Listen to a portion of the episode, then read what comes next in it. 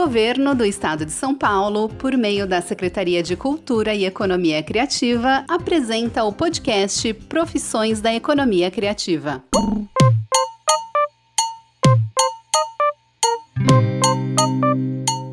Oi, pessoal, eu sou a Thaís Polimene e esse é o podcast Profissões da Economia Criativa. Nessa terceira temporada, conversaremos com empreendedores da economia criativa e nesse episódio estamos com a Natalia Sade Feller, sócia do Partiu e do N Consultórios. Seja bem-vinda, Naná. Obrigada, tá.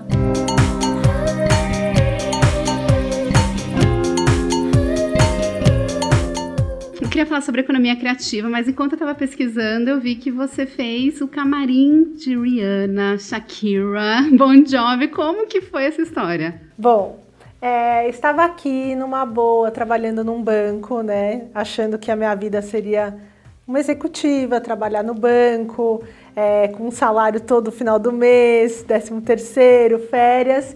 E aí decidi que precisava mudar ares e fui fazer um intercâmbio em Madrid. E aí em Madrid precisava de grana, comecei a pesquisar alguns frilas que tinham, porque na época eu fui para lá para estudar, né?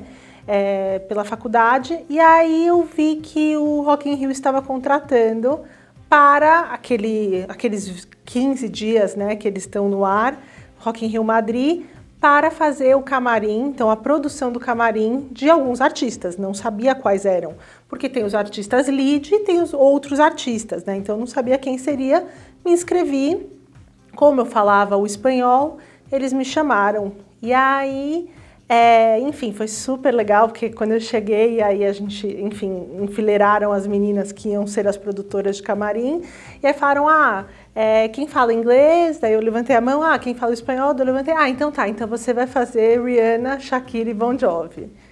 E aí, na hora, eu só vi o lado bom da coisa, né? Só falei, isso só pode ser muito bom. E foi realmente uma experiência incrível, mas muito difícil, porque eu trabalhava em torno de 20 horas em pé, eu lembro que no final do expediente eu precisava colocar meu pé no gelo para aguentar continuar andando, porque é um deserto, é como é aqui, né, aquele espaço gigantesco para você buscar, por exemplo, e a produção de camarim é isso, você precisa, ah, precisa arrumar tudo que o artista quer. Então você é a babá daquele artista e se ele não sobe no palco, a culpa é sua, só sua e eles querem é, a maior privacidade possível para aquele artista. Então, só você entra naquele camarim, né? E aí eu lembro que no caso da Rihanna, é, eu não podia falar direto com ela, eu precisava falar com a agente dela e a agente falava para ela. Então, mesmo falando a língua dela, estando próxima, precisava falar e falar. Foi engraçado porque eram coisas assim, às vezes, ah, precisa, com, precisei buscar o carrinho de golfe para Rihanna subir no palco. Ia lá eu buscar um carrinho de golfe no meio do Rock in Rio para colocar a Rihanna no palco. E era assim, palco você precisava andar, sei lá, 20 passos para chegar no palco. Então eu comecei a pegar um pouco de ranço de Rihanna, falar, ai, cada coisa que ela me pede, lava as calcinhas de Rihanna. Então, né, daquele aquele glamour todo que as pessoas imaginam, no final não era tanto assim. E aí lembro que depois que foi a Shakira, que na verdade era a principal atração da noite, foi mais tranquilo, ela era mais, ah, pode ser pizza, qualquer coisa aqui pra gente tá bom. E, e, uma outra situação engraçada foi com o Bon Jovi, que na hora de se apresentar ele falou hi, né? Tipo, meu nome é John, como se eu não soubesse que o nome dele é John. E aí eu, ah, o meu nome é Natalie. E aí me apresentei.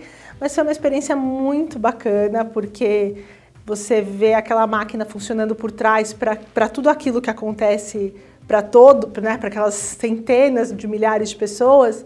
E aí você vê que por trás tem uma máquina que não para, realmente é super cansativo, mas foi uma delícia fazer parte disso, desse universo. É, eu acho que participar de produção, todo mundo deveria participar para tirar esse glamour todo que a, a gente vê quando não está na produção, né? Então todo mundo vê só o artista lá, nossa, que incrível demais, mas chega lá, cara, isso é uma máquina que envolve muita gente, envolve muito perrengue. Você esquece no final, né? Que no, assim, depois de 20 horas que meu pé tava com bolha no pé inteiro, eu, tava, eu esqueci daquela questão. Ah, você tá coreana, aproveite, tire selfie. Então eu tenho uma foto ali naquele camarim e ponto final, porque o resto é tira tapete, põe tapete, o camarim tem que funcionar de tal jeito. E realmente existe o glamour para o artista. Então o camarim precisa representar isso a ele também. Então tem, é, a gente recebe um rider ali com especificações e são aquelas que, gente, que às vezes vazam para a imprensa, que são loucuras. E tem isso mesmo. E quem faz isso acontecer são os produtores, né? E você também produziu um evento para a Apex lá em Madrid, né? Isso, também como frila. É, na época eu estava morando com mais três amigas e uma das minhas amigas que estavam que estávamos lá nós três, uma delas falou, olha, é, meu pai está tá organizando o evento da Apex, ele precisa de pessoas braço para produzir, né, para ajudar. E aí a gente precisava de grana, tinha aquela, aquela oportunidade, e aí foi o show da Vanessa da Mata, do, da, da representação da Apex do Brasil em Madrid. Então também, vai eu de novo, Vanessa da Mata na época, enfim, ainda gosto muito, mas na época eu amava. E aí começa com, ah, pegando o elevador com Vanessa da Mata, daí começa o glamour, aí depois volta para aquela fase, tem que pegar gelo, tem que trocar não sei o quê, coloca toalhas, de novo, para aquilo acontecer, pessoas precisam estar por trás fazendo acontecer, né? Mas foi super bom. É, economia criativa acho que é muito associada ao entretenimento. Mas você também teve uma experiência que é o Partiu, que começou em 2012, foi isso? Isso mesmo. Conta pra gente como é esse empreendimento que tá rodando até hoje, né? Então, o Partiu foi uma ideia de um dos sócios fundadores, o Kaká. É, na época, eu trabalhava em uma agência e tinha a minha própria agência, uma agência digital. E aí ele me chamou, na verdade, para conversar sobre o que, que eu achava, já que era uma plataforma de financiamento coletivo online, todas as campanhas seriam né, todas feitas online. Ele queria um pouco do meu, do meu expertise para entender como aquilo ia funcionar. E aí eu lembro que na primeira reunião ele falou: Poxa, então por que você não vem fazer comigo isso, essa ideia? Vamos colocar juntos para rodar. A ideia era uma plataforma de financiamento coletivo com incentivo fiscal, ou seja, os projetos que são aprovados em leis de incentivo poderiam colocar campanhas na plataforma e as pessoas físicas, através de uma doação, poderiam abater do imposto de renda esse apoio ou essa doação para o projeto. E aí era genial, né? Na ideia, no, no, no conceito, me parecia, ah, nós vamos ser o novo Uber de crowdfunding. E aí fui super feliz, a gente montou um time, na época éramos seis, é um time perfeito, assim, tanto na parte de, de branding, né, de comunicação, quanto na parte estratégica. E fizemos vários videopílulas, por quê? Porque a gente entendia que a gente estava lançando algo que já era inusitado. Na época tinha um outro site de crowdfunding no Brasil, grande, que era o Catarse, e que tinha chego recentemente, há um ano, em 2011, que é quando eles lançaram e ao mesmo tempo introduzindo algo que é ainda super burocrático, que é super que, que as pessoas não querem abordar o tema, que é o imposto de renda. Como vou reverter? Poucas pessoas conheciam, então eu precisava ensinar sobre a ferramenta e ensinar sobre o método, como fazer, né? o modelo de, de como você conseguia é, reverter esse imposto para a cultura. Então, na prática, foi mais difícil do que a gente pensava, porque é, as pessoas tinham uma barreira em colocar numa plataforma o imposto devido para ali calcular quanto elas poderiam abater. Além disso, a gente percebeu que a gente precisava de um investimento muito grande para explicar a essas pessoas, uma mídia para poder explicar a essas pessoas o que, que significa a reversão do imposto em cultura, que é a lei do fomento à cultura hoje então que as pessoas conhecem muito pela parte empresarial, as empresas apoiando, e conhecem pouquíssimo pela parte de pessoas físicas. É, em 2014 teve um plot twist. A gente falou assim: ah, tá, então não está dando dinheiro, a gente precisa mudar o nosso modelo, vamos resgatar o modelo tradicional de crowdfunding. E aí a gente coloca a primeira campanha no ar em, em 2014, uma campanha de puro crowdfunding, que é uma campanha de financiamento coletivo, aonde na época era uma gravação de um disco de um trio, Oritá. Então o trio se apresentou com um vídeo, subiram uma campanha no ar, pedindo um apoio para gravarem o primeiro disco deles. Como recompensa tinha o próprio disco, é, tinha é, ingressos para o lançamento do disco, então para o show. É, tinham várias camisetas, é, uma live com os músicos, enfim, tinham várias é, recompensas. E aí foi um sucesso, foi assim, bateram a meta, super fácil. E a gente falou, gente, acho que dá para a gente fazer isso, mas como a gente vai fazer e, nos, e ser diferente de outras plataformas que já entraram, né? Depois de dois, três anos já tinham entrado outras. E aí a nossa diferença era a curadoria do começo ao fim desses projetos. Então a gente tinha curadores que faziam uma consultoria, uma consultoria para os produtores, né? Então a gente ensinava essas pessoas todo um processo e um modelo de crowdfunding para que essas campanhas fossem bem-sucedidas. Com isso a gente chegou a uma taxa de sucesso de 80% de campanhas bem-sucedidas na plataforma Partiu. Para você ter uma ideia, gira em torno de 30, 40 em outras plataformas. Tem algumas que têm uma taxa alta, mas a média do mercado é de 40% de sucesso. Então a gente entendeu que o modelo pra, dessa forma de consultoria é, fazia com que as pessoas atingissem a meta porque você ensinava um método, né? A gente estava ali fazendo, a gente sabia como fazer. E aí o partiu acontece de, neste formato até o ano passado, 2019. E hoje o que acontece com o Partiu? Bom, em 2019, é, por uma questão mais dos sócios né, do que do negócio em si, é, alguns sócios queriam montar outros negócios, a gente já estava há muito tempo com aquele negócio, é, e queriam ter menos tempo no dia a dia da plataforma.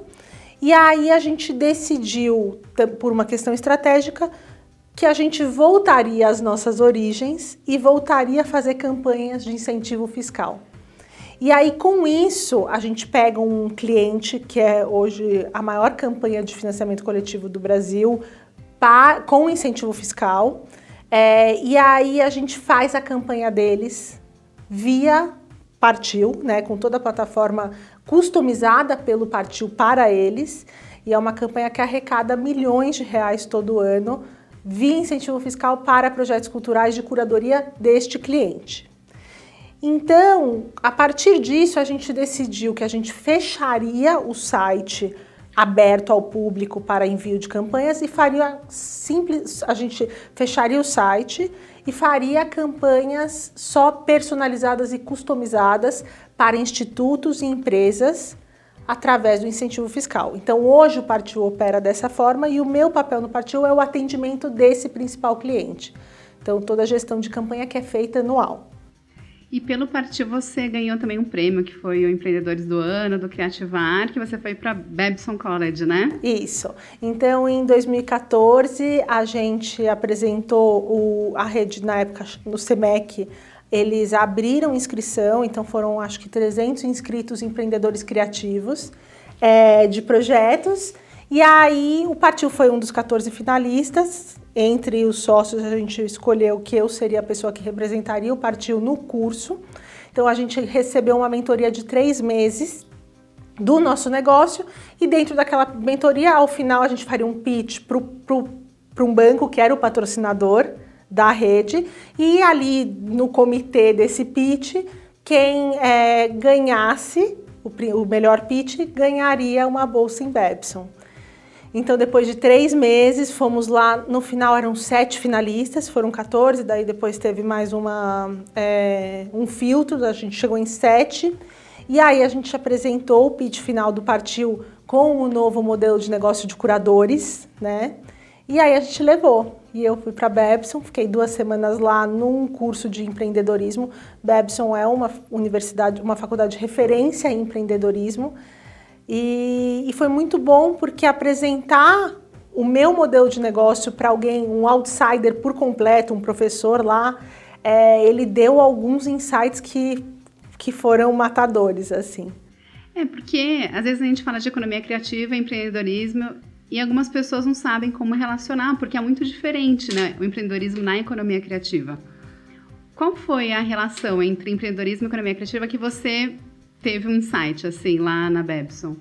o que eu mais gostei, o que eu trouxe pra, de bagagem né, da Babson e aí consegui aplicar isso dentro do nosso negócio, foi que quando a gente apresenta e fala o pitch, ah, eu estou desburocratizando o processo de é, distribuição de renda da cultura, eu estou democratizando esse acesso, porque eu não estou mais só no Rio em São Paulo, estou desburocratizando porque eu, a internet, né, a tecnologia permite desburocratizar processos, eu estou ampliando a participação da sociedade em projetos Aí ele falou assim: ah, tá, mas quantos projetos você está fazendo? Deu, ah, sei lá, 50, né, 100.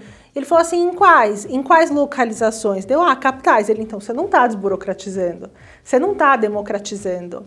E aí foi um balde de água fria, né? Eu tava democratizando desburocratizando dentro de uma bolha.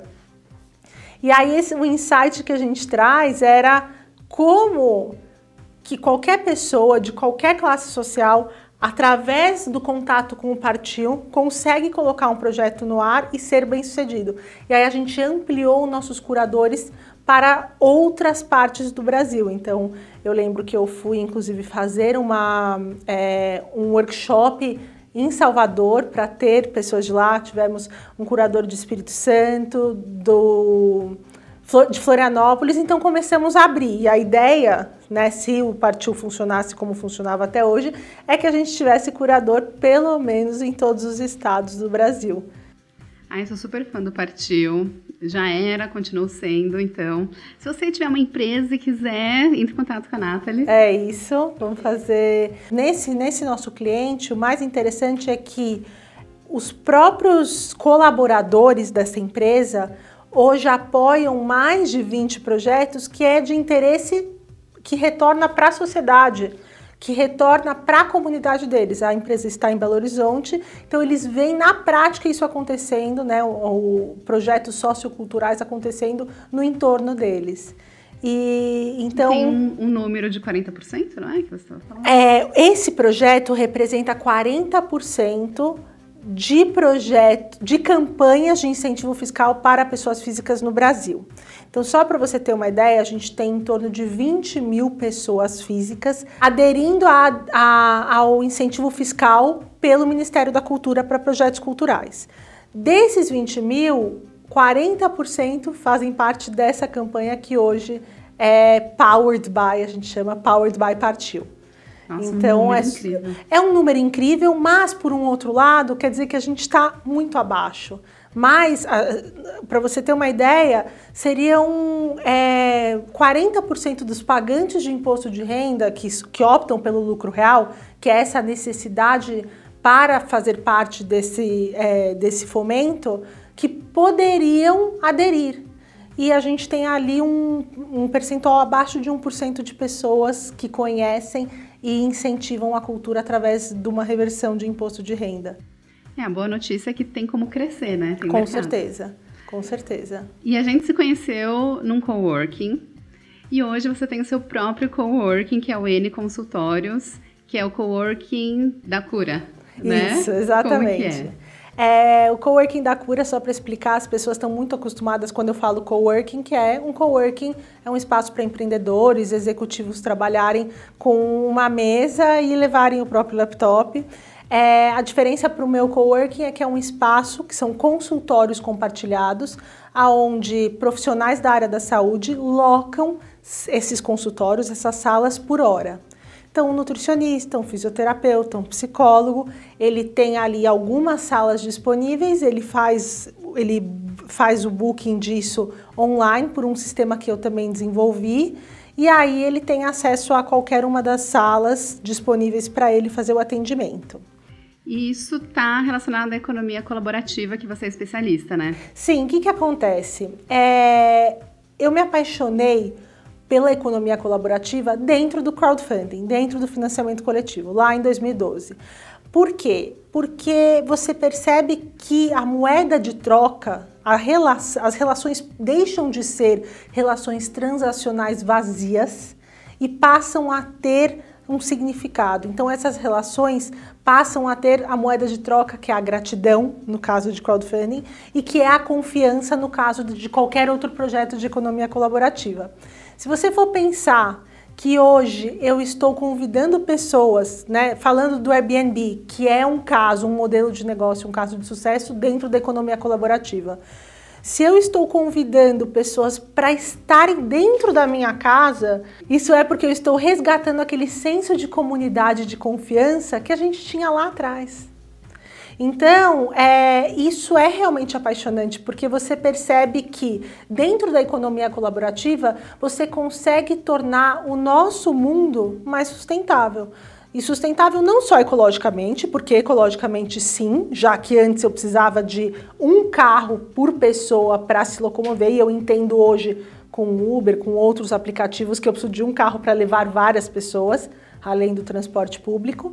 É, você percebe que você, os bens vão durar mais, você precisa produzir menos para satisfazer a todos. É, tem uma história que a gente, por exemplo, as pessoas compravam furadeiras, né? E você comprava furadeira e aí o tempo de uso de uma furadeira, a média do tempo de uso são 14 minutos numa vida inteira por pessoa. Então por que, que eu preciso comprar uma furadeira se eu preciso, na verdade, de um furo? Por que não emprestar uma furadeira? E por que não emprestar e fazer dinheiro disso? Então hoje nós temos plataformas onde você sobe ali ferramentas como uma própria furadeira e, e você consegue compartilhar isso e inclusive ganhar com isso. Então é um ganha-ganha para os dois lados. No caso de espaço de coworkings, é, é, eu acho que eu me apaixonei tanto pela economia colaborativa que todos os meus momentos de lazer eu conseguia, de uma certa forma, identificar a economia colaborativa também nas minhas viagens.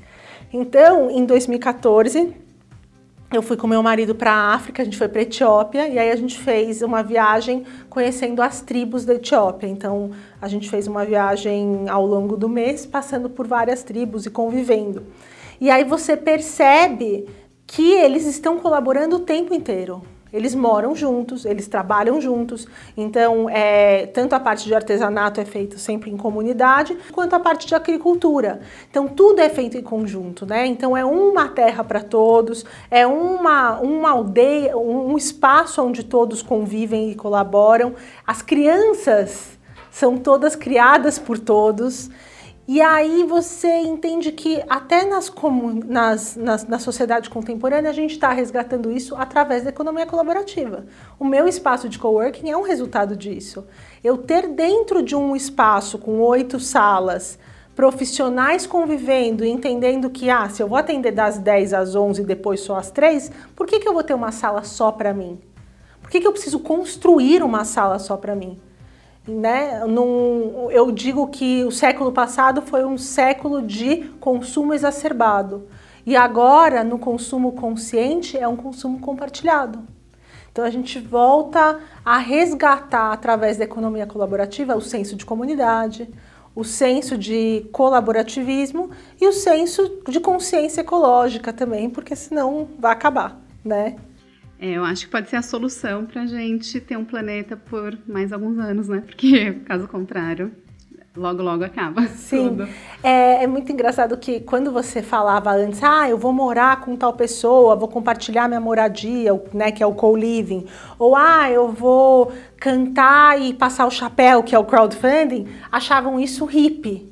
E hoje em dia é hype, né? Então mudou o conceito. A economia colaborativa, já que você coloca a tecnologia, porque com a tecnologia, a coisa de passar o chapéu para 20 virou passar o chapéu para 20 mil. Então é uma escala é, que leva o negócio para outro nível. E aí, quando você coloca a tecnologia no meio, vira hype.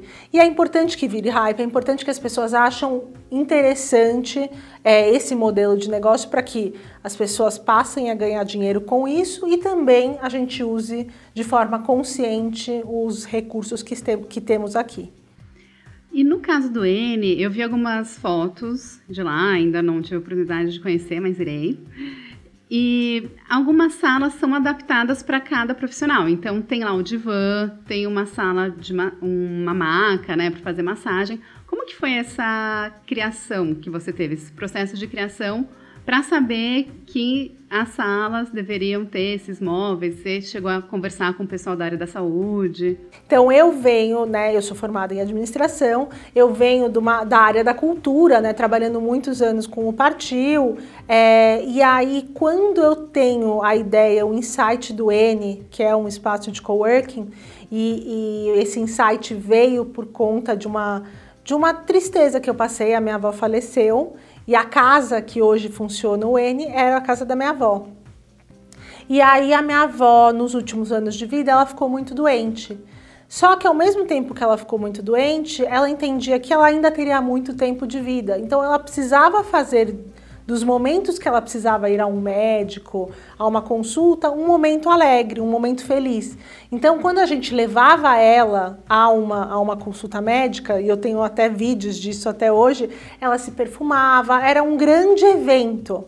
Então, quando ela, e eu tinha uma relação muito próxima com ela, quando ela vem a falecer, esse, isso veio para mim como um sonho, assim. Eu preciso transformar a casa dela numa casa de cura. É, a minha mãe é psicóloga, então a minha mãe é uma das minhas clientes, ela aloca uma das salas, e aí eu não queria que fosse apenas para psicólogos, eu queria abrir isso, então eu queria que tivesse um espaço para nutricionistas, para fisioterapeutas, para acupunturistas, para outros profissionais da saúde. Comecei a estudar, então fui em, hoje a gente ainda tem poucos espaços de coworking para a área da saúde. A gente tem muitos para executivos empreendedores, mas ainda são restritos os coworkings para a área da saúde. Então foi difícil fazer essa pesquisa e aí tem uma questão técnica também, né? Então de legislação, então eu passei a entender isso. Então é atrás arregaçar as mangas e de novo voltar a estudar toda essa parte. E chamei duas arquitetas para me ajudar também a entender quais eram as questões sanitárias que precisava no ambiente e também de acessibilidade, porque a gente queria que fosse um precisava e a gente queria que fosse um espaço acessível. E aí esse foi o processo de criação e de é, materialização do N Consultórios. E tem um outro projeto seu, que é o Ama em Dobro, que você une o crowdfunding com a área da saúde, que são as suas especialidades do momento? Conta pra gente o que, é. Então, o Ame em Dobro, eu falo que é a campanha mais difícil, mais dura que eu já fiz na minha vida, porque é uma campanha com crianças, então já é difícil por isso, que estão que foram diagnosticadas com AME, atrofia muscular espinhal, é uma doença que pode ser fatal. É, e elas são muito, são, é, são muito queridas por mim. Então, os pais, quando decidiram fazer a campanha, vieram falar comigo, pelo meu conhecimento de crowdfunding, né? E aí a gente montou essa campanha no ar porque a gente precisa arrecadar 2 milhões de dólares para, que é uma única dose para a cura do AMI, que é uma dose de um remédio que chama Zolgensma. E esse remédio, ele para a evolução do AMI. Então, a, a criança pode até voltar a, a ter uma vida ativa, normal. E, e, hoje a gente está com essa campanha no ar, ela está no ar ainda. Eu posso falar que ela é um sucesso pelo fato de ter arrecadado já hoje quase, mais de 2 milhões de reais, mas ainda estamos distante do, da meta. Só que ao mesmo tempo ela também provocou na sociedade, pelo menos aqui no Brasil, uma discussão sobre remédios que, têm, que são valores é, muito são valores muito altos e aí é uma discussão exatamente sobre o quão isso é ético, quão isso, né, o quanto o governo precisa interferir nisso. Então já é um já, já é um sucesso porque o governo começou a disponibilizar um outro remédio que é um remédio é, que não, não é a cura, mas é um remédio que já ajuda nesse processo. SUS, pelo SUS tem já esse outro remédio. Só que ao mesmo tempo a gente ainda está lutando, a campanha ainda continua no ar. É, e espero que a gente atinja esse objetivo e que eu tenha mais uma campanha de sucesso a mais importante. É, mas já é um sucesso. De qualquer forma, a gente vai deixar aqui o link para quem quiser apoiar, porque é bem importante mesmo. E você tem vários outros projetos e iniciativas E uma delas é o podcast Mulheres Positivas. Conta pra gente o que é. Bom, é, o podcast Mulheres Positivas é o meu queridinho do momento. É, eu, é, é engraçado que eu tenho ciclos com as, com as minhas criações, né? Uma, uma empreendedora criativa sempre está buscando e aí às vezes tentam nos encaixar em caixinhas em ah, mas como você não vai das nove às às sete ao trabalho, você não vai todos os dias, você não pensa nisso todos os dias, você não faz a mesma coisa todo...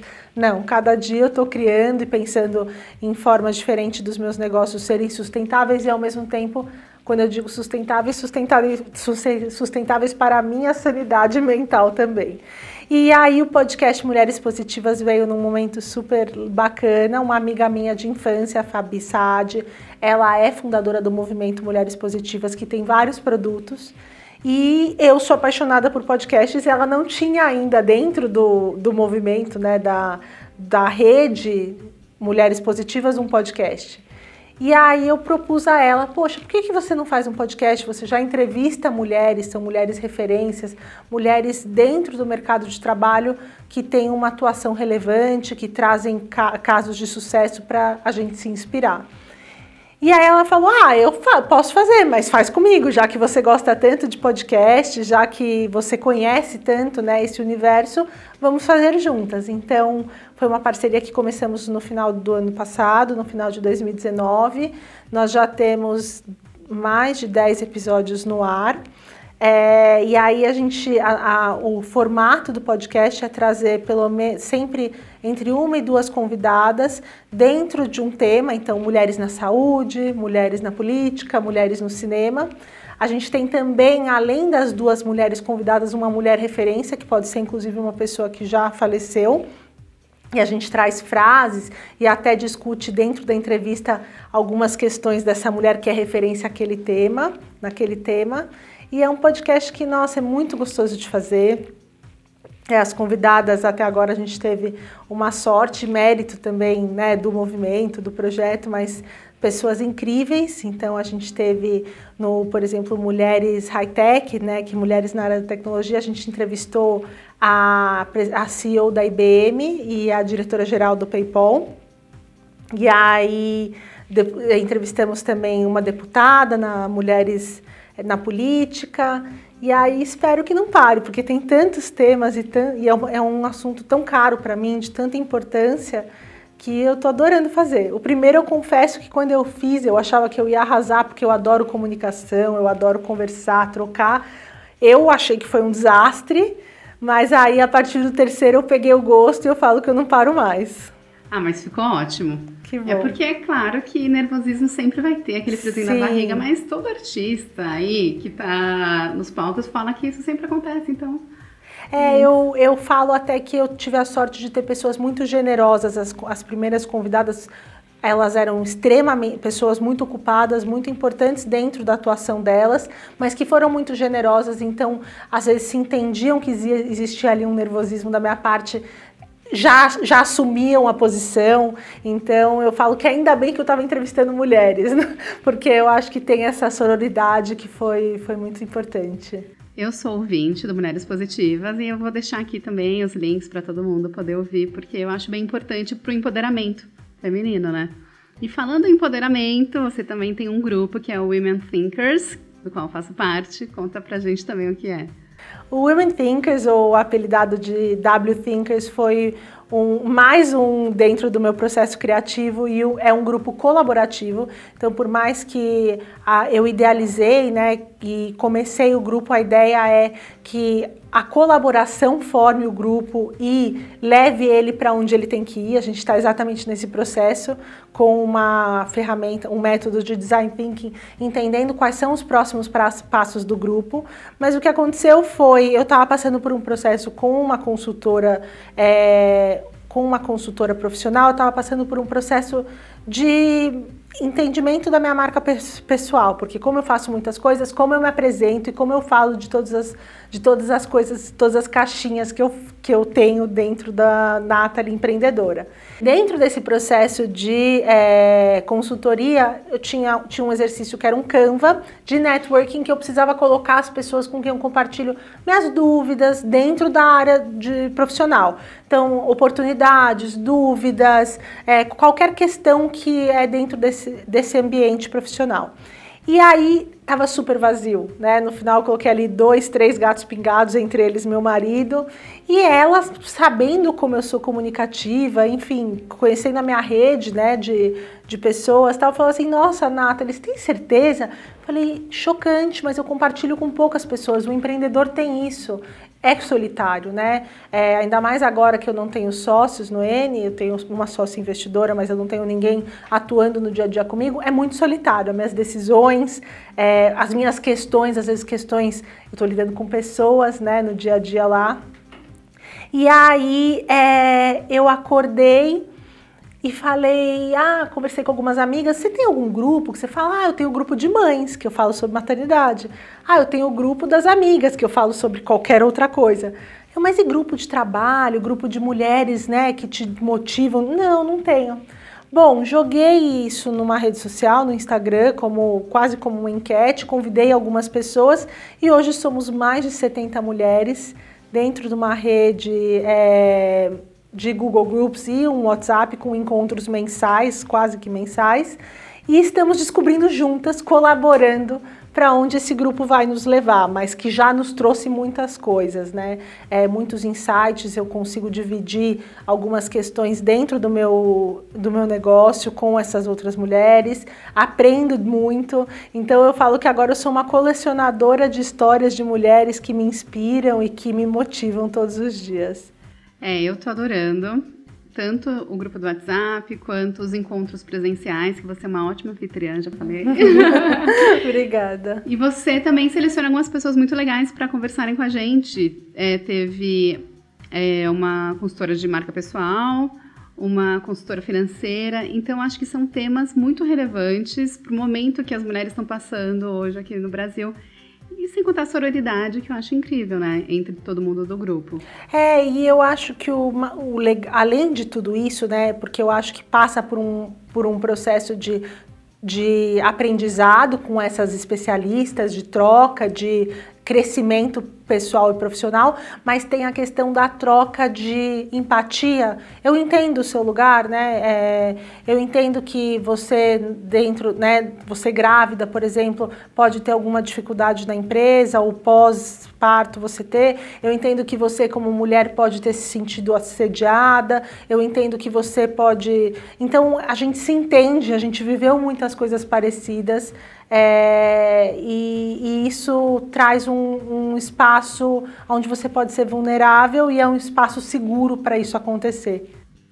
É, aliás, você comentou sobre o grupo de mães, sobre estar grávida. Parabéns! A gente está aqui, na verdade, com entre três pessoas, né? Sim. Eu, sim. Nathalie e o Nico. Parabéns. Obrigada. Logo, logo teremos mais um, um feministo. É isso. pra gente. E muito obrigada pela sua participação, Naná. Obrigada, obrigada pelo convite. Foi super gostoso participar. Deixa o endereço do N Consultórios, caso alguém queira visitar ou queira agendar alguma consulta, como que funciona? Tá. O N Consultórios, ele fica na Planalto Paulista, Avenida Ceci 1542. Tem o site www.nconsultórios.com.br. Lá online você consegue agendar uma visita para conhecer o espaço. É, e também pode, tem o Instagram, tem outros lugares espero vocês lá. A gente vai deixar então todas as redes aqui. E também nós temos o vídeo no youtube.com barra pode assistir lá, Araná, que é lindíssima hum, também. Obrigada. e muito obrigada mais uma vez. Foi ótimo.